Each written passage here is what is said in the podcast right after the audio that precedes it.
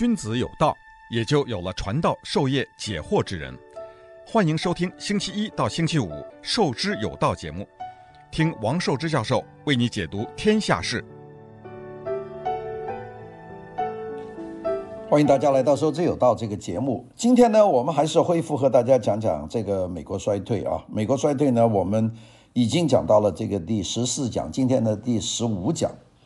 那我们在上个礼拜。和大家是继续的讲了这个美国新经济政策出现以后啊，出现了一些巨大的一些改变，主要是 CEO 啊，就是这些企业的执行总监他们的思想的改变啊，从那个这个企业的呃发展和员工的发展要相连起来，变成了美国企业的所有的核心的关心只是这个股股市的这个这个比例，那么这个就造成了。企业的巨大改变，那我们说这就是新经济政策。那上一次我们给最后和大家讲呢，就讲到了一个 Motorola 的一个那个高文啊，Motorola 的最后的那个老派的那个总监。那么结果他虽然做了很大的努力，把工厂留在美国的本土，让员工得到受到培训，但最后呢，他的继任者呢就把这个 Motorola 公司差不多就是拆了。把很多的业务，特别是网上的通信业务呢，全部卖给了 Nokia 和卖给了这个 Siemens，嗯，就就卖掉了，所以这个 Motorola 就这样解体了。这是讲到一个新经济政策。不过呢，我们讲了这么多啊，事实上我们并没有触及到新经济政策是什么东西的这个核心的问题。所以呢，我们在讲到第十五讲，也就讲了半个月以后，那个有很多人呢就说，王老师，你是不是把新经济政策到底是一些什么东西来讲一讲？那我讲新经济政策呢，它的那个表象呢，就是两个矛盾的东西，它同时都存在。一个就是低失业率，一个是这个低通货膨胀率。也就是说，失业率低，物价稳定，这两个是背离的条件，同时呈现，这就叫做新经济新新经济啊。作为推动这个政策叫新经济政策。那么这个时间呢？呃，一九九一年这个开始到一九九七年，美国经济是新经济政策的第一次繁荣。后来呢，就形成这个构架，这个构架呢就越来越大。那么现在有很多人呢都是呃特别的认为新经济政策呢是一个成功，因为新经济政策的这个核心的内容部分之一就是全球化啊，大家呢都认为我们是个地球村啊，所以呢在各个方面呢都可以自由啊，这样呢。很多人这样说，那么今天呢，我们这个开始呢，先不讲具体的人案例啊。以前我们就是讲一个人，呃，或者讲两个人啊，用这两个人的例子来讲美国经济发生的变化。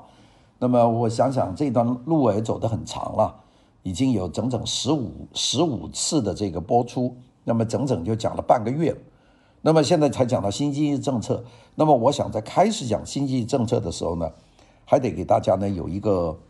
有一个对新经济新经济政策的一个回顾，一个总的一个一个回顾。那个新经济啊，New Economy 这句话是一九八三年《时代》杂志提出来的。当时有篇报道说，美国呢现在的经济呢是从这个美国重工业型的经济啊，这钢铁啊、汽车啊、呃炼油啊、石油化工啊等等，从这些东西的。然后开始转向这个，呃，新科技型的经济政策。八三年吧，当时他们就已经很兴奋了。那么到了一九九七年，那个时候美国呢，这个 Newsweek 新闻周刊有很多报道是关于新经济政策的，讲的就是很很热闹，很热闹。那么我们说从传统的商业周期来说，也就是说老经济，包括我们前面讲个三十年的繁荣。那个它的逻辑是这样的：如果经济长期的景气，有的经济非常好，劳动成本就会提高。那么劳动成本提高呢，企业呢为了压抑这个成本的提高，就把这个成本呢转嫁到消费者的身上。那这就是一套啊，这样呢就造成了物价的上涨。啊，因为你要把成本转出去嘛，你就提高物价。那么所以这样呢就形成了通货膨胀的压力。所以呢。经济繁荣、低就业率、呃低失业率，它和通货膨胀呢是共存的。那但是呢，美国呢就出现这种新的情况，从九一年开始就出现了这种，呃，这个这个道琼斯工业平均指数突破八千，然后呢又突破一万，这样的一直的往上飞，而美国的物价呢一直很低，这就是很多人呢引以自豪说，哎呀，现在美国进入了新经济时期。那么我们要讲的这个新经济呢，讲的是个大的事情。那么到底新经济它是个什么样的组成呢？我下面就讲一讲。那这个不是我我的总结，是 UC Berkeley 啊，加州大学伯克利分校的一个经济学家叫 Steven Weber，他呢就提出了促成新经经新经济的因素呢有六种。第一个，全球化生产。那这一点大家很清楚了，在美国基基本上自己什么都不做，都拿到外国去做了，这就叫全球化生产。那么的倒过来呢，就有些国家呢，就变成世界的工厂，像中国，那就做全球的这个产品啊，各种各样的产品了。那么这是第一个，那必须全球化生产。第二个，金融市场要变迁啊，就是说金融市场的进出、投资、融资要非常的活跃，不能像传统的那样。第三个，企业的雇佣形态要有很大的改变。那雇佣不能说，哎呀，这些员工都是我家的老员工，我不能裁，那就经常要关闭。那这就是新经济政策受到最大诟病的地方。另外呢，还有很重要的就是美国政府的政策。你看，我们从 Jimmy Carter，从卡特政府开始，一直到这个差不多可以说现在，那么政府呢都是对这个新经济抱有一个乐观的态度的。那当中有一个总统有四年。是对新经济、对全球化不感冒的，就是这个 Donald Trump，所以呢，他也被选下去了。那就是说，整个政府的政策是倾向于这个全球化的这个政策，这点很重要。第五五个那个也是很重要的，就是发展中国家市场的扩大。原来传统经济是把发达国家的市场认为是市场，发展中国家是个加工的地方，原原材料的地方。那现在情况就不同了，那它就是，呃，一个新兴的市场。你看现在中国的市场，它的汽车消费率，它的它总体的消费的水准，都比美国要高。那也就是它变成市场，还不光是中国了，包括所有的发达国、发展中国家，像越南呐、等等，包括一些很破、很穷的小国家，现在呢也变成新的市场。那并且呢，在大国里面来说，他们还不得不考虑到。那这个就是一个新的一个情况，当然最后一个呢，它的支撑呢就是信息革命，啊，关于这一点呢，我们未来呢会讲到。那我们刚才数了这么这么多，那个就这个就是新经济政策的，它之所以能够发展，可以形成的一些最基本的条件。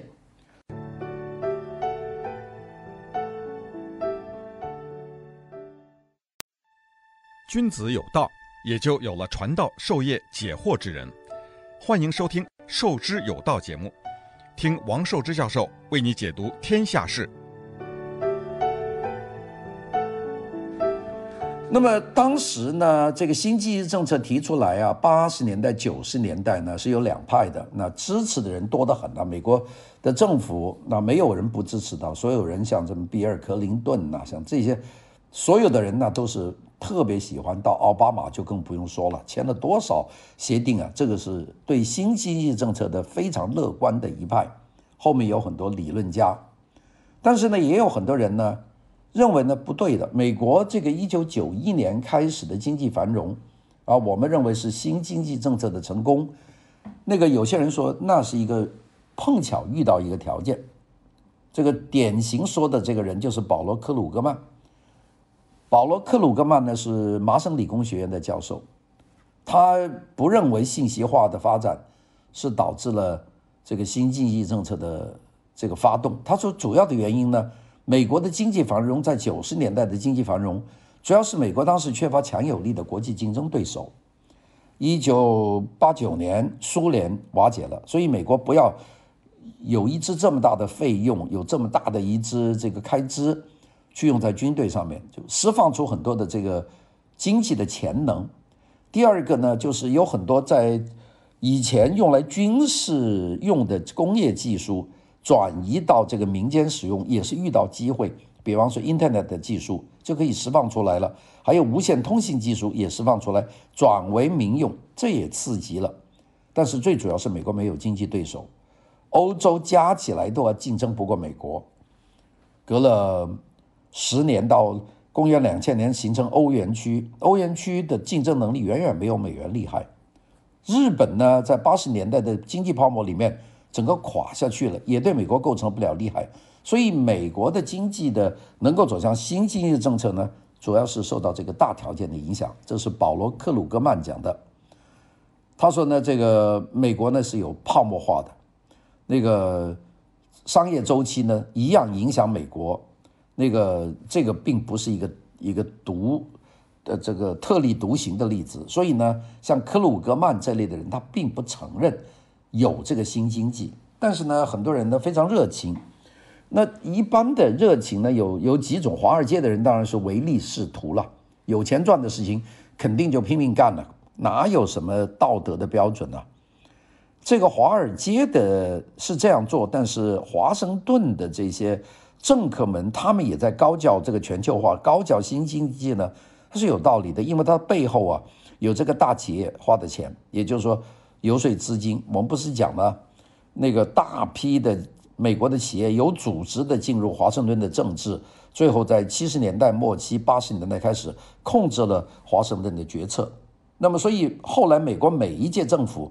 他们出来做的政策和政客们说的话，基本上都符合企业的利益，符合经济的发展，符合特别符合华尔街的发展，这是一个趋势。那么，呃，我们说这就可以解释为什么 Donald Trump 特别是这些人的眼中钉，他是美国的。这个华尔街的精英肯定，呃，华尔街的眼中钉。第二个是美国政界的这个眼中钉，那不管是民主党、共和党也不喜欢他。那这个就是第三个，就是媒体的这个眼中钉。所以呢，做了四年就把你搬掉了。那么现在再上来一个，就不是眼中钉了，就是还是要延续这个。所以说到美国的政治的这个这个运作呢，其中呢有一个就是华盛顿，他采取骑墙。然后呢，导向这个新经济的这个方向。所以呢，我们有金融的，有企业的思想，也有华尔街、华华盛顿的这个思想的这个支持。所以新经济政策呢，才蔚为壮观，蔚为壮观呢。所以这个是讲到这一点呢，讲这一点呢，我们呢在未来的这个课里面呢，我们会和大家讲的更多。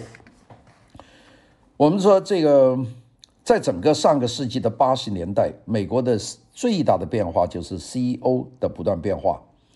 美国的有很多很多的银行啊，包括我们上一次讲的这个华尔街的一个投资圈的一个巨鳄，像那个迈克尔·普利斯那个普利斯这样的巨鳄呢，他们呢就一直在想办法为这个金融界带来更大的利润空间。对于华尔街来说，他们只有一个 priority，这个 priority 呢，就是赚钱，就是股市升值，其他都没有用。至于这样做的话呢，那就是，呃，这个大规模要削减在企业里面，所以对企业、对中产阶级，这是一个灾难。新经济开始，我们讲到这个 CEO 的变化是有一个很大的变化的。最早提出反对工会，这个走传统的路线。这个是共和党的总统候选人，一九六四年的巴利·戈德华特，他当时提出很明确的这个反工会的立场。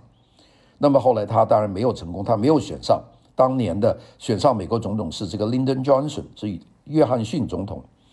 反工会的这个策略呢，在七十年代末到八十年代逐步逐步的这个巩固化，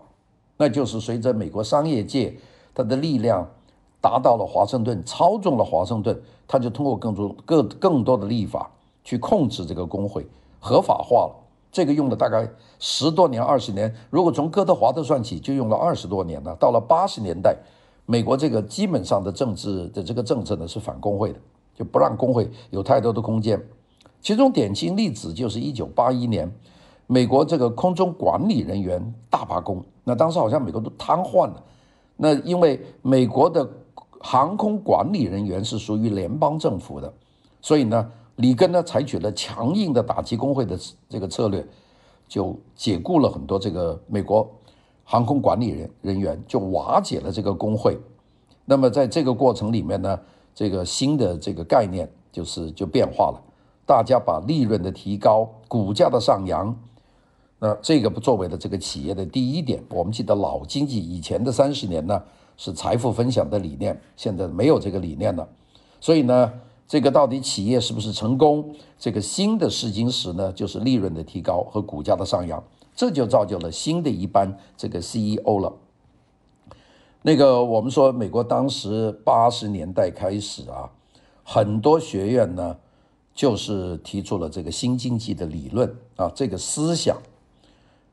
我们看有一个人呢，他是这特别讲到这一点，就是伦敦商学院的经济学家，叫高沙高沙尔啊，这个叫 Sumatra Ghoshal，他就指出，他说各个大的商学院和经济领域的智囊。他们都提出了新的企业管理的态度，也就是说，利润提高、股价上扬是唯一的目标啊，取代了以前的财富分享的理念。这主要来自商学院。高沙尔在一篇相当有影响力的论文里面呢，他就引用了一个非常重要的诺贝尔奖金的获得者，经济学的获奖金获得者，芝加哥大学的经济学的教授。那同时呢，是我们叫做经济的芝加哥学派的代表人物，这个人很出名，后面还会讲到他，叫 Milton Friedman 啊，米尔顿·弗里德曼。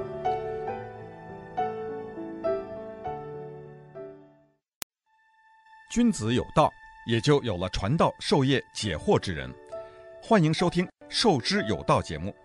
听王寿之教授为你解读天下事。这个米尔顿·弗里德曼，他有一个非常强烈的一个观点。那大家知道，这个有有两个曼，我们讲的多的，一个就是这个 Milton Friedman，就是新经济思想的主教父。反对新经济者的另外一个人呢，叫保罗·克鲁格曼，是 MIT 的一个芝加哥大学的一个 MIT 的。两个人的观点呢，大相径庭。那刚才我们讲的这保罗·克鲁格曼，他根本就不认为这个信息化是新经济产生的原因啊，认为是美国是遇到一个机会，在全球的市场上没有竞争对手。Milton Friedman 的观点呢，那就是提出非常重要了。他早在一九六二年，他出了一本经济著作，叫《资本主义与自由》。它里面呢就提到，他说美国大企业的 CEO 啊，他们的工作重点呢。应该放在最大化股东回报上，就是股票的价格是最重要的，其他都是次要的。六二年，他这个出的这本书，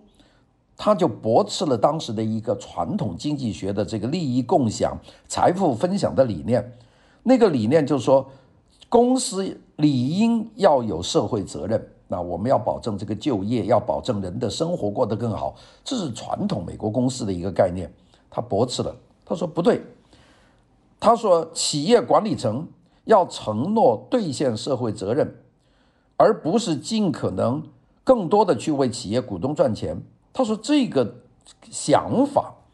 是彻底的破坏了我们自由社会基础的概念。也就是说你，你说什么？你企业你就是赚钱的，你企业的高层你要兑现社会责任，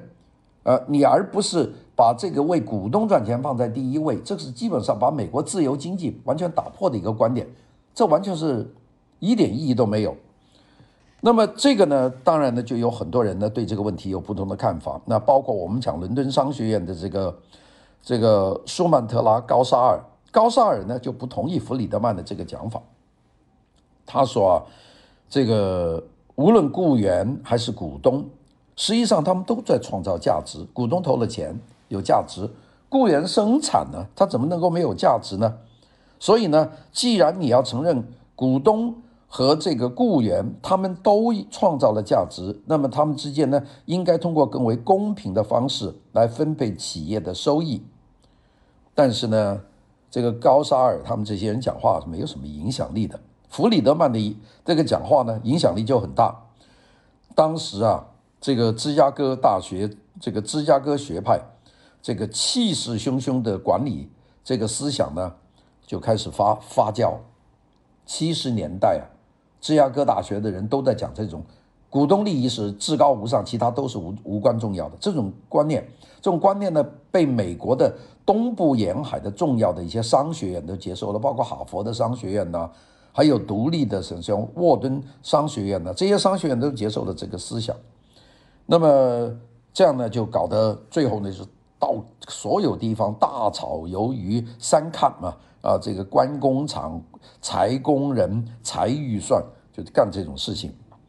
那么当然呢，这个隔了很多很多年以后，这个新经济出了大问题。大家知道这个 Enron 这个安然公司的这些丑闻呐，这个一塌糊涂了，搞出金融风暴了。并且呢，大家看见原来哦，原来里面有一批这么肮脏、这么丑恶的这个企业总管啊，所以呢，大家都已经，所以呢，大家说这些所有的问题的根源，当然美国社会条件的成熟是一个方面，但主要呢跟这些理论界的这个思想有关系。那么我们说新经济政策的一个典型的一个例子，就是我们在前面提到一下，后面我们特别要讲的这个人。就是去世的这个二零一九年去世这个 L. Dunlap，他呢，我们说是这个华尔街最典型的这个邪恶的一个这样的 CEO，也也最有代表性。很短的时间里面赚了好多个亿啊，就这么一个人，他呢一夜之间，那他就变成华尔街的一个非常邪恶和典型的人物。他做什么呢？他做的事情呢，就是空投到陷入困境的企业当高管。呃，就是有个企业有问题了，那么华尔街呢就雇了他，把他派派他当 CEO，然后呢，在那里呢，他他待留待一段时间，待时间干什么事情呢？对企业部门的人员进行彻底的削减，关闭足够多的部门和工厂，并且呢，把这些要呢就是把这个开支全削掉，要就是把工厂全部搬到海外，把成本大大的削减，这样的股价呢就。飙升，这样一飙升呢，像我们前面讲过，这个华尔街的这种做基金的这个 Michael Burry 这样的华尔街基金的这些领领导领袖们呢，就赚了大量的财富。所以这是两两拨人做的，一个就是这种这种呃这种 chainsaw 啊，像这个 Al Dunlap 下去三个削减；第二个呢，就是华尔街的这种投资商，这个普里斯这样的人，他们呢在后面支持投入资金。很快呢就赚大量钱，等股价狂飙的时候，他们这些人呢在市场上赚得盆满钵满，然后呢设法把这这些公司卖掉，所以这些公司不是被他们救了，是短时间进行削减，让股市上上升，上升完了以后就被拆分，最后呢是把它卖掉，最后是瓦解掉。这个 Dunlap 他是这人长得也很硬朗啊，他二零一九年去世以后啊。我还上了这个网，专门看了看几几段访问他。当然，他没有讲他的公司的经营了，他讲他怎么去赞助这个佛罗里达州立大学，他给了很多钱呢，给佛罗里达州立大学。那么他呢，就用各种各样的方法呢，就是救那种公司。那么这种公司呢，这种政策啊，是当时很多美国大公司的 CEO 用的。我们举举这些公司都很大，像通用电气、GE、IBM。这个国际商用机器公司，G 啊、呃，通用汽车公司，这个 GM，AT&T 啊、美国电报与电话公司，这些公司呢都有新一批的 CEO 做了这种野蛮的这种手术，我们这个这个非常 brutal 啊，这样的野蛮的手术。那但是呢，他们在表面上呢是粉饰自己所领导的这种大屠杀。他主要呢就是不要激怒美国民众，他绝对不会说我进来我就把人都 lay off 掉了，他不会这么说。但是他说我是要创造新经济啊，用很多的话，那然后呢就把这些企业内部的部门人员资金一步步的砍掉。我们先讲这个 Dunlap，Dunlap 呢他是去解决一九九七年吧。他被从空降丢到一家纸业公司，这个公司叫 Scott Papers，呃，斯格特造纸公司。造纸公司呢是一个非常重要，这个斯科特造纸公司，它是做那个卷筒卫生纸的发明公司，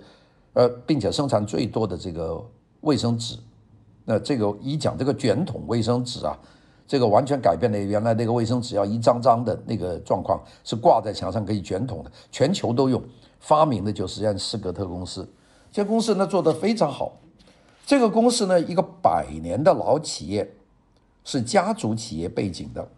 一一直呢运行是比较正常的。到一九九七年呢，由于竞争者越来越多啊，因为有各种各样的这种，也都做这个卫生纸，特别是海外也出现了很多做。到九七年嘛，所以呢，斯格特这家公司呢就遇到了很多的麻烦。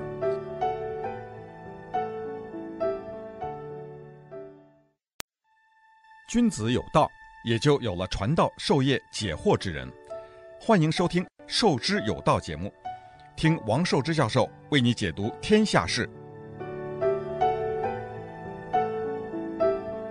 那么遇到麻烦的时候呢，就要求呢就要改变。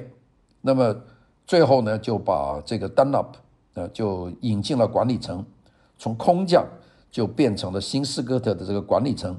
当了这个 CEO，就是执行总监啊，当当总管，他一进来，他就用他的，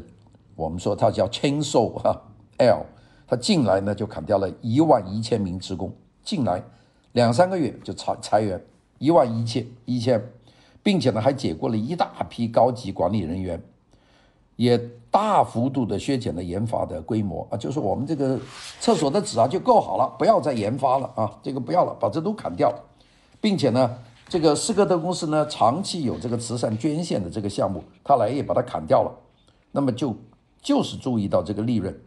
那么你砍了一万多人，你砍了几十个部门，那你这个股价不就翻了一番吗？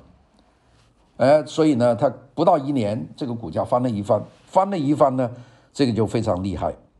那么当时呢，斯格特公司的一些高管是被这个 Dunlop 拉过来，就说我们一起来，我们努力的把公司的人都把它砍掉。那么并且呢，你们呢可以买公司的股票，因为这个股价一定涨。所以呢，有好多的高管呢就都买股票。呃，有一个一个高管啊，一个叫巴拉斯啊，叫做 Jerry Balas。他呢也买了很多股票，那么当然呢，这个公司砍砍砍砍砍，工厂也砍，部门也砍，最后呢，这个这个股票就价值就狂飙。所以呢，这个 Dunlop 号来讲啊，我在十八个月的时间里面，我在 Dunlop 公司里面创造了六个啊，这个呃百万富翁。他。他后来讲的更大一点，他本来说创造了六个，过了几个月以后，他算了一下，就是靠买这个 Scott 公司这个赚了钱的这个高管啊，有六十二个，所以他对后面的人后来还想，他说啊，我是创造了六十二个百万富翁，那算算也是对的。不过他继续的砍，继续的砍呢，他砍到呢就砍到这些高管头上了，就是你们赚太多了，你也要得砍。当然有人去采访这个巴拉斯啊，这个就是帮着丹纳普在公司里面去砍开支的这个人。有些人说，你对这个丹纳普有什么感觉啊？他说，我感到的唯一的一个词就是威慑，那个英文叫做 frighten，怕他。那个你跟他做事的话，你随时都感到这个威威胁啊，你要要想办法躲开他，不惜一切代价避免和他接触，因为说不好呢，见了面马上就把你炒掉了。大家记得有一个故事吧，就是讲那个苹果电脑那个 Steven Jobs，那个乔布斯，乔布斯一到苹果电脑上班，一进电梯人都跑出去了，因为怕他跟他讲了两句话出来就给炒鱿鱼了。这种情况常有的。这个 Dunlop 呢就是这么一个人，那么这样七砍八砍，七砍八砍，最后把高层都砍掉了。那么他接管了斯科特公司十八个月以后，他呢就把这个公司卖掉了。那这就这就是做企业的另外一种做法，赚钱嘛，用九十亿美元的价格把公司卖给了这个 Scott 纸纸业公司的对手 Kimberly，这些就又赚了华华尔街呢又赚了一大笔钱。那个 Dunlop 本人呢，他自己所控制的 Scott 公司的股票，他赚了一亿美元，十八个月，我们除一除，十八个月他赚了一亿美元，那就是说每天赚十六万六千美元。你说他赚得厉害吧？哗哗哗赚完就把它卖掉了，然后又去收购第二家公司，基本上就是这么做事。这就是说良性循环被彻底的破坏。但那不所做用的方法呢，是这个符合我们现在看过去的几十年的华尔街的标准做法。那个，但是我们可以说，在这种过去的这些时间，华尔街的收益都来自我们普通民众的痛苦。新经济的活跃，它搅乱了良性循环的增长的步伐，扰乱了中产阶级主导的经济，将这个管理层和劳工层命运联系在一起的这种大压缩，给它彻底的破坏。所以，我们前前面讲的那个三十年的那个繁荣呢，基本上就完蛋了。新经济政策之下，这个新的经济学，那个就把员工的命运和企业的利益完全剥离。就企业的利益是跟员工没关系，员工越少，我的利润越高啊，并且呢，这个公司最后就不存在了。所以呢，这是华尔街和普通的民众被切割开来，两个美国分道扬镳。就是这个新经济开始的，所以有些人把它叫做气型经济学，就是打一个气字打到美国这个庄里面去，把它分成两边。像这个 L. Dunlap 这样的 CEO，他们是赢得了巨大的财富，但是呢，也使这个数以百万计的普通的美国中产阶级的美工梦就分崩离析，再没有稳定的经济生活，再没有稳定的退休金，你这个每年的升工资也就不谈了。所以呢，就没有了。